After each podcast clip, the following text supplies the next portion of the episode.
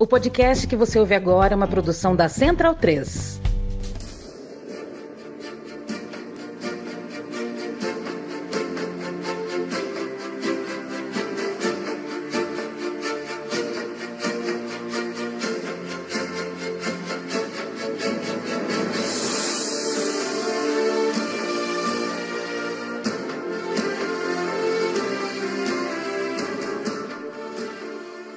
Amigo e a amiga do Bundesliga no ar é bem-vindo e bem-vinda a mais um episódio, o primeiro de 2024, dessa conversa minha, Leandro e a mim, com Gerd Wenzel, a autoridade máxima em assuntos de futebol alemão na República Federativa do Brasil e em outras localidades. É, mandamos mensagens no Natal, no Ano Novo, tudo isso vai ficar entre nós, porque amigos uh, se conversam também nas férias e trocamos mensagens quando morreu Franz Beckenbauer. Do último episódio para cá, muita coisa mudou, porque quando Franz Beckenbauer nos deixa, morre, muita coisa muda em um podcast sobre futebol alemão. Muita coisa muda no futebol, mas principalmente no futebol alemão, principalmente quando a gente olha para o Bayern de Munique, vê o tamanho do ídolo que ele foi, um jogador capaz de transformar, né, ser o, o totem, a face principal de uma transformação histórica no clube. Mudou inclusive a geografia do futebol alemão, por que não? Porque quando o maior clube passa a ser um clube, da, uh, um clube bávaro, né, você, enfim, de alguma forma, é, tudo que veio depois de Franz Beckenbauer, de um jeito ou de outro, tem influência de Beckenbauer, seja como jogador, no jeito da Alemanha jogar, depois ele foi treinador, então como treinador também influenciou porque ganhou a Copa de 90 como técnico, e seja como alguém, como um homem da organização do futebol. A Copa de 2006 na Alemanha teve Franz Beckenbauer como principal uh, face também como um organizador uh, Portanto, Beckenbauer atuou em todas as posições, fora de campo, dentro de campo e mesmo dentro de campo jogou em variadas posições, com variadas funções, um jogador moderno que de alguma forma reinventou uma discussão sobre tática, sobre função no futebol, um jogador é, que foi é, na sua época revolucionário e uma perda irreparável para o futebol alemão. Quero te ouvir sobre ele, Gerd Wenzel. Meu abraço para você, bom ano. Muito bem, bom ano para você e bom ano para todos. Um ano que, para nós amantes do futebol arte, né? do futebol talentoso, do futebol inovador, do futebol que se reinventa ah, em determinadas épocas, a gente não pode deixar de sentir e sentir muito o passamento do do Franz Beckenbauer, que aos 78 anos, na semana passada, no dia 7 de janeiro, eh, nos deixou. É incontestável a importância de Franz Beckenbauer para a história do futebol alemão. Há dois grandes ícones na história do futebol alemão. Um deles é o Franz, ba Franz Beckenbauer, o outro é pouco conhecido no Brasil. É o Fritz Walter, que foi o capitão da seleção alemã, que levantou o primeiro título de campeão mundial para a Alemanha em 1954, batendo a Hungria por 3 a 2. E por que que o Fritz Walter foi e é um dos ícones é, ao lado de Franz Beckenbauer? Porque a Alemanha tinha passado a vergonha de ter um regime vergonhoso é, nazista durante é, 12 anos. Durante esse tempo, a Alemanha desencadeou a Segunda Guerra Mundial, cometeu o genocídio contra os judeus, não só contra os judeus, mas também contra outras minorias, e a Alemanha passou a ser a vergonha do mundo, passou a ser a, a o desprezo, o, opró, o, pob, o, o pária do mundo, a nação pária do mundo por causa do nazismo e por causa das consequências do nazismo. E o Fritz Walter, como capitão da seleção alemã, ele teve um papel importante de começar a recompor a imagem da Alemanha e começar a recolocar a Alemanha no concerto das nações, na convenção das nações, no círculo das nações do mundo e fez isso através do futebol. Daí a importância do Fritz Walter. Mas, sem dúvida nenhuma, Franz Beckenbauer foi, no meu entendimento, o maior ícone, não apenas do futebol alemão, não apenas por causa do futebol, mas por causa da sua personalidade, por causa do personagem Franz Beckenbauer. Ele era um cidadão do mundo, aberto a novidades, né? E ele, uma vez, numa entrevista, declarou que isso deve muito à mãe dele. O pai era um empresário que se dedicava muito mais ao trabalho e a ganhar dinheiro, a pôr pão na mesa né, é, da família, e a mãe se dedicava à educação dos filhos. E uma das coisas que a mãe lhe ensinou desde pequenininho, né, falou, falando assim: Franz, não existe raça humana. Era uma senhora simples, lá perto dos arredores de Munique, mas ela disse: não existe raça humana. Existem seres humanos. Não importa a cor da pele, não importa a nacionalidade, não importa a religião, não importa a etnia, não importa se é pobre ou se é rico, são todos seres humanos e todos devem ser tratados igualmente, da mesma forma. E foi essa lição que Franz Beckenbauer trouxe para o futebol. Né? Uma das grandes características do, do Franz Beckenbauer era a sua gentileza permanente com todos. Podia ser um roupeiro, podia ser um gandula, podia ser um porteiro, podia ser um presidente da República, podia ser quem quisesse. Ele tratava a todos com a mesma gentileza e tratava também a bola com muita gentileza. Né? Ele penteava a bola, né? ele dava um trato na bola, ele demonstrava o amor que ele tinha pela bola, por aquilo que ele fez em campo. Né? Lembrando sempre, ele começou como zagueiro, passou a ser líbero e em muitos momentos, tanto no Bayern de Munique como também é, na própria seleção alemã, como jogador, ele passou até ser meio armador e fez até gols, né? Gols importantes, por exemplo, que fez na Copa da Inglaterra. E por aí vai. Então nós temos um jogador de onde já se falou muito das suas conquistas, dos seus títulos. Eu não vou falar disso. Eu vou, eu estou falando da pessoa Franz Beckenbauer. É uma pessoa que trouxe luz ao mundo, que trouxe luz ao futebol, que trouxe luz ao futebol alemão, porque a gente lembra que antes de Franz Beckenbauer, o futebol alemão ele se destacava pelo aspecto físico, pelo aspecto combativo, pela luta, pela intensidade física, etc, etc, etc. Tudo isso mudou com Franz Beckenbauer e outros jogadores vieram nessa linha, nessa, nesse modo de jogar, amando a bola e amando o futebol, com essa elegância ímpar que Franz, Bauer, Franz Beckenbauer tentou e conseguiu trazer ao futebol alemão. E hoje teve uma última despedida, né, com 30 mil eh, eh, torcedores e 30 mil cidadãos eh, no estádio, na Allianz Arena, onde houve homenagens, houve 11 jogadores da época do que jogaram com Franz Bauer, Franz Beckenbauer tiveram a sua manifestação, a sua homenagem, e depois o próprio presidente da República da Alemanha, o Franz Steinmeier, fez um discurso muito bonito sobre a, o que representou Franz Beckenbauer para a Alemanha, não apenas como jogador, não apenas como técnico, não apenas como dirigente, mas como uma pessoa extremamente humana, extremamente humana e que tanto trouxe de bem, não apenas para o futebol alemão, mas para a sociedade alemã como um todo.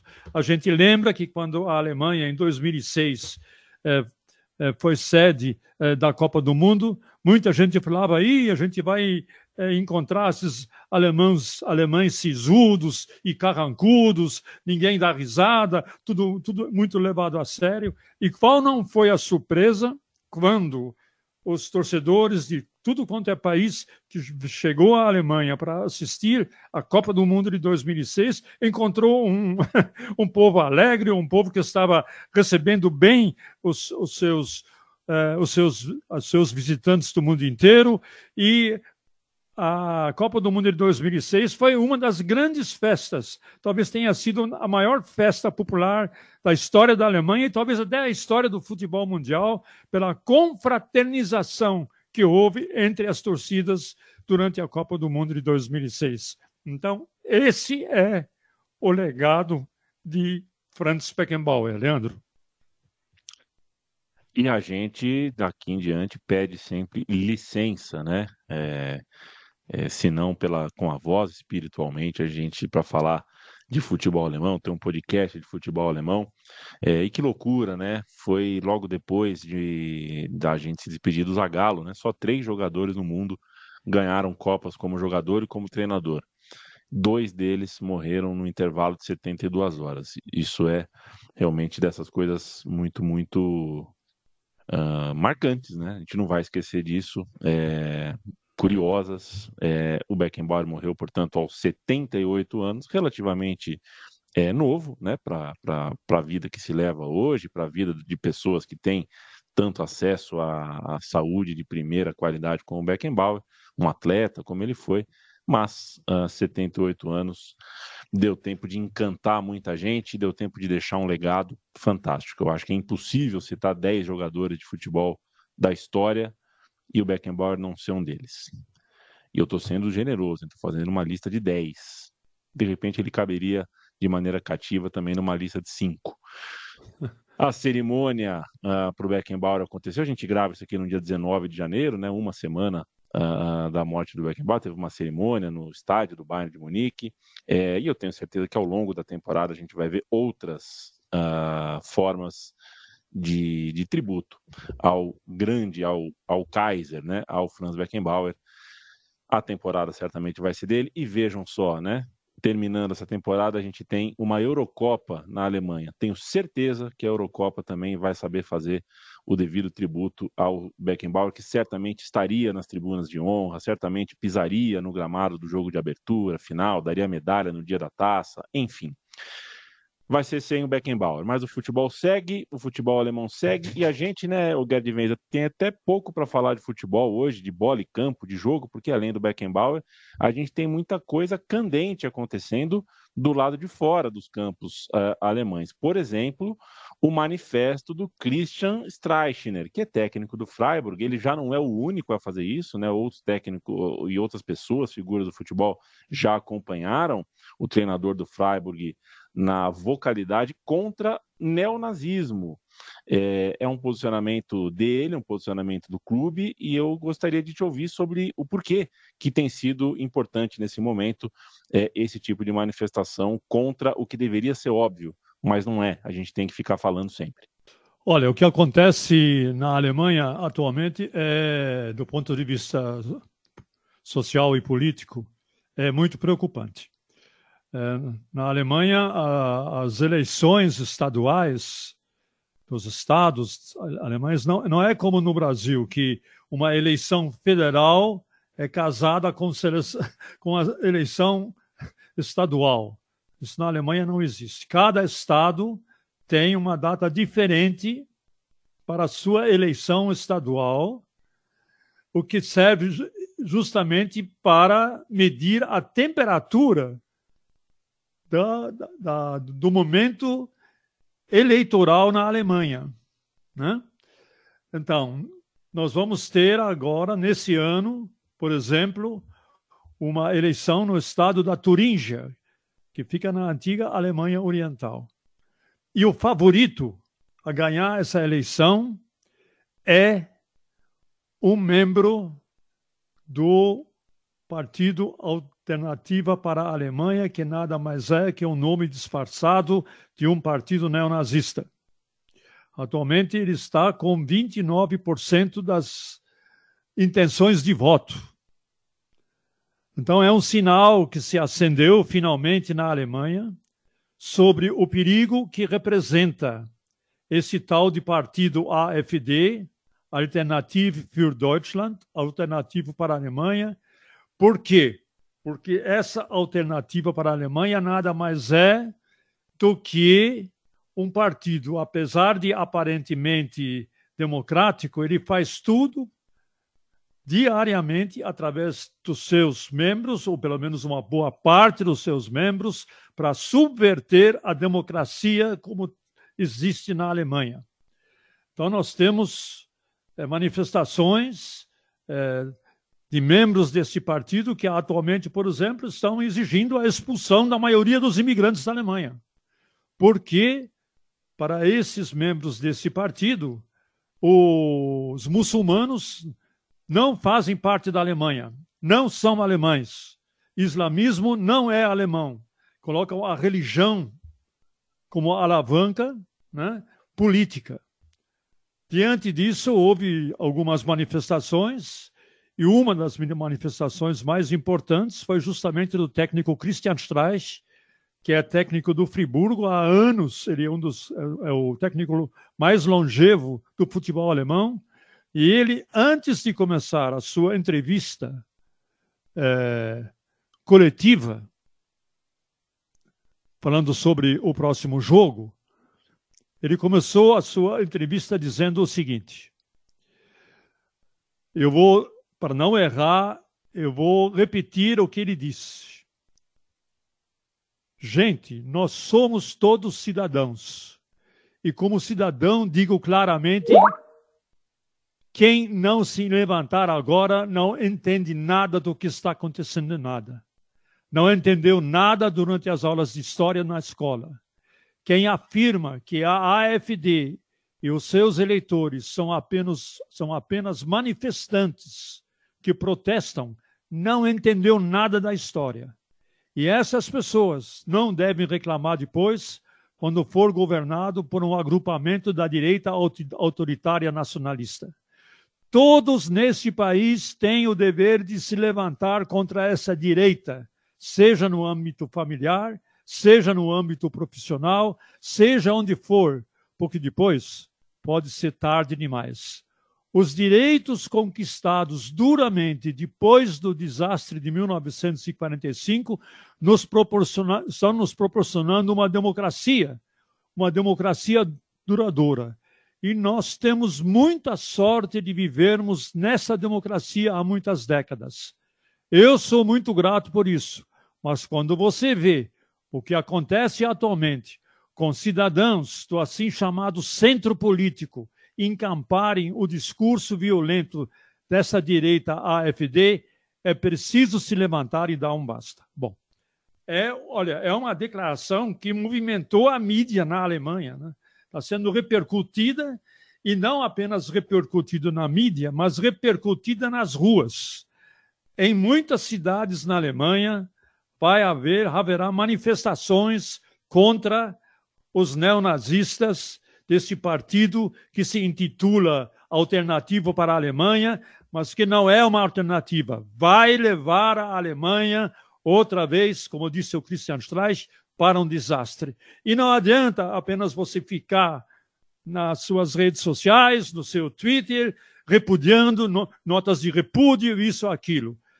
Tem que ir para a rua. E o povo começou a ir para a rua hoje na Alemanha. Em Hamburgo, nós tivemos uma manifestação de, calcula-se, 80 a 100 mil manifestantes que abarrotaram o centro para se manifestar contra a, o, o partido esse partido de ultradireita que de democrático não tem absolutamente nada. A sua função é destruir a democracia que nós temos na Alemanha. E agora na Alemanha o povo vai para a rua. Em Freiburg, o clube Freiburg, de quem o técnico é o Christian Streich, também já se manifestou e disse claramente: nesse clube, no nosso clube, não há espaço para extremistas de direito nós repudiamos e nós não toleraremos e nós não queremos gente desse gênero na nossa, no nosso clube e não queremos conviver com eles e não queremos respirar o ar que eles respiram. Então nós temos uma situação na Alemanha em que finalmente, finalmente parece que as pessoas vão à rua, vão se manifestar e vão dar o seu testemunho, a sua profissão de fé democrática e vão fazer tudo o que puderem para impedir que a Alemanha seja mais uma vez, esteja mais uma vez nas garras da extrema direita, como esteve durante é, a década de 30 e que provocou, acabou provocando a Segunda Guerra Mundial e o Holocausto. Eu vejo isso com muito bons olhos e vejo a mídia alemã também se manifestando fortemente eh, contra essa ascensão do neonazismo na Alemanha, porque não é nada mais do que isso, né? é neonazismo mesmo, as manifestações, manifestações são claramente neonazistas, e é muito bom que o futebol, que dirigentes do futebol, que presidentes e diretores de diversos clubes, como Hoffenheim, como Hertha Berlim, como Union Berlim, que também já se manifestou, estão se manifestando politicamente. E talvez essa é uma coisa que faça muita falta ao futebol brasileiro, mas isso já é uma outra história que nós vamos deixar para uma outra vez. Leandro. E o Guedes, a torcida do Santo Pauli muito ativa, né? A torcida do Santo Pauli marcando realmente presença na rua é algo para se lembrar sempre, porque é o seguinte: é, no, no, no, no, estatuto de um clube de futebol, nem sempre está escrito aquilo que o clube passa realmente para a sociedade. Né? Ah, esse time, por exemplo, não tem nada no, estatuto da Lazio que fale que a Lazio é abertamente isso ou aquilo, mas agrupamentos de torcedores fazem a Lazio ter uma imagem para o mundo. E essa imagem não é injusta, porque esses torcedores uh, são vocais sobre isso. E você, é, é, claro, tenho certeza que existe antifascismo uh, nessa torcida, na outra. Sempre aonde tem foco de fascismo, foco de nazismo, tem também é, foco de resistência. É, e quando eu vejo a torcida do Santos Pauli, eu lembro de, da, da, fama que a torcida do Santos Pauli tem, e aí a gente vai para além dos adesivos, das camisas, das campanhas virtuais. Né? É uma torcida que merece o nosso respeito por, de fato, colocar o pé na rua, se propor um prejuízo, se propor ali um conflito, mas fazer o que tem que ser feito. Quero fazer esse registro bem específico ao Santos Pauli. Acho que é justo, né? Ah, sem dúvida, né? São, São, São Paulo é um clube, juntamente com a União Berlim, que mais claramente se manifesta politicamente. Né? É, há outros clubes também, né? É, o Hoffenheim também já se manifestou, é, o Hertha Berlim também já se manifestou.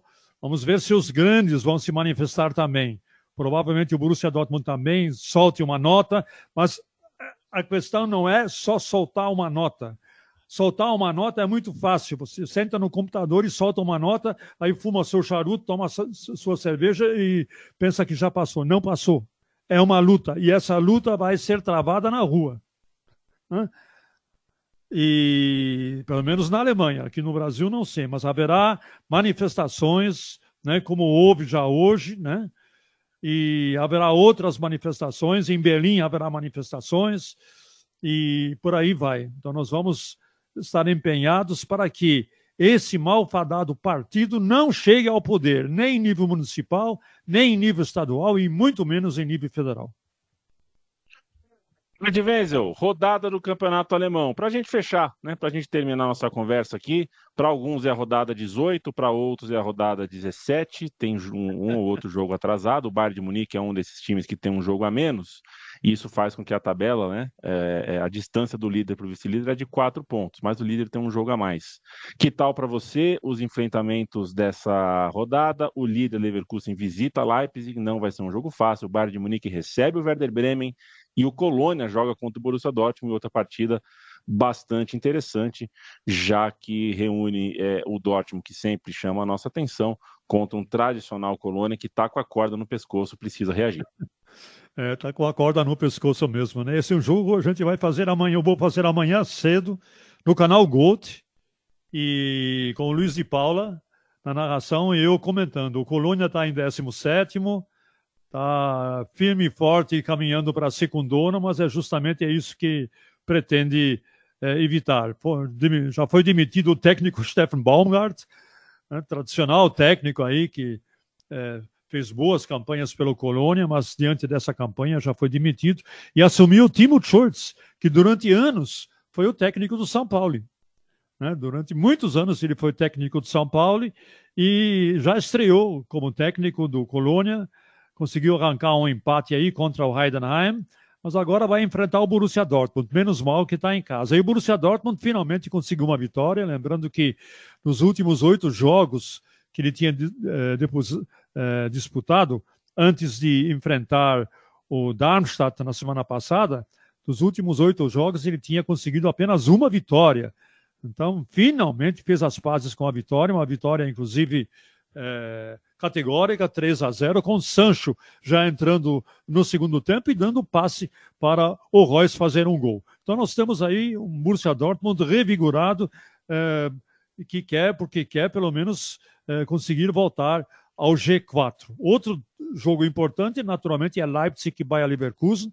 O Leipzig tem uma derrota para o Eintracht Frankfurt na sua própria casa por, por, por 1 a 0. Então, de vez em quando, o Leipzig dá uma capotada na curva. Né? Nos últimos seis jogos, é, quatro vitórias e duas derrotas. Ou seja, cada duas vitórias ele encaçapa uma derrota. Foi exatamente isso que aconteceu. A derrota diante do, do Frankfurt por 1 a 0. E o Bayer Leverkusen conseguiu uma vitória na Bacia das Almas contra o Borro na última rodada, nos acréscimos. Né? Palácios é a segunda vez que o campeão mundial Palácios marca um gol nos acréscimos. Né? Dessa vez foi contra o Borro e salvou o Bayer Leverkusen. Né? Conseguiu mais uma vitória. A essa altura, o Leverkusen é o primeiro time na história da Bundesliga que nos seus primeiros 26 jogos de uma temporada está, continua sem derrota, está invicto. 23 vitórias e 3 empates. E depois a gente ainda vai fazer no domingo, é, também no One Football, Bayern e Werder Bremen. O Bayern que está agora já com últimos 10 jogos, 9 vitórias, está embalado aí, conseguiu uma boa vitória sobre o Hoffenheim no seu, no seu último jogo e vai enfrentar o Werder Bremen, que é um freguês de caderneta. Você não imagina há quanto tempo o Werder Bremen não vence o Bayern de Munique. Se você imaginar, eu te pago uma feijoada. Você arrisca? hein? Eu vou chutar, Gardivenzo, 17 anos. Ah, então, foi por pouco, hein? A última, pouco, a, a, a, última vitória do Werder Bremen sobre o Bayern foi em 2008. Então, quantos anos são? É, são 18, 16, 15, 16. É. 16 anos, foi por pouco. Aquela vitória é histórica, né? Foi de 5 a 2 na Allianz Arena, com Naldo e Diego ainda no time. Desde então, foram 24 vitórias do Bayern e 4 empates. É um negócio de maluco isso, né? Quer dizer, um time que, é. Werder Bremen, de tradição, não consegue ganhar mais do Bayern Munique desde 2008, cara. Que coisa. É, pesadíssimo. De fato, é muita coisa. Então ficaremos de olho, Gariventos. Faremos companhia para você uh, na onde. Se você sabe que onde você estiver, a gente é, tem sempre a preferência de assistir campeonato alemão com Gerd Wenzel, não sem Gerd Wenzel. Se a gente tem, por que uh, é. experimentar sem, né? É, então fica meu convite aí, né? Eu vou fazer o jogo do Leipzig e Bayer Leverkusen, assim como o jogo eh, Colônia e Borussia Dortmund. Colônia e Borussia Dortmund no canal GOT, Leipzig e Leverkusen e Bayern e Werder Bremen no One Football. É isso aí. Semana que vem a gente volta com mais uma edição do Bundesliga no ar. Grande abraço. Tchau, tchau. Tchau, tchau, Leandro. Um abraço. Bom fim de semana a todos.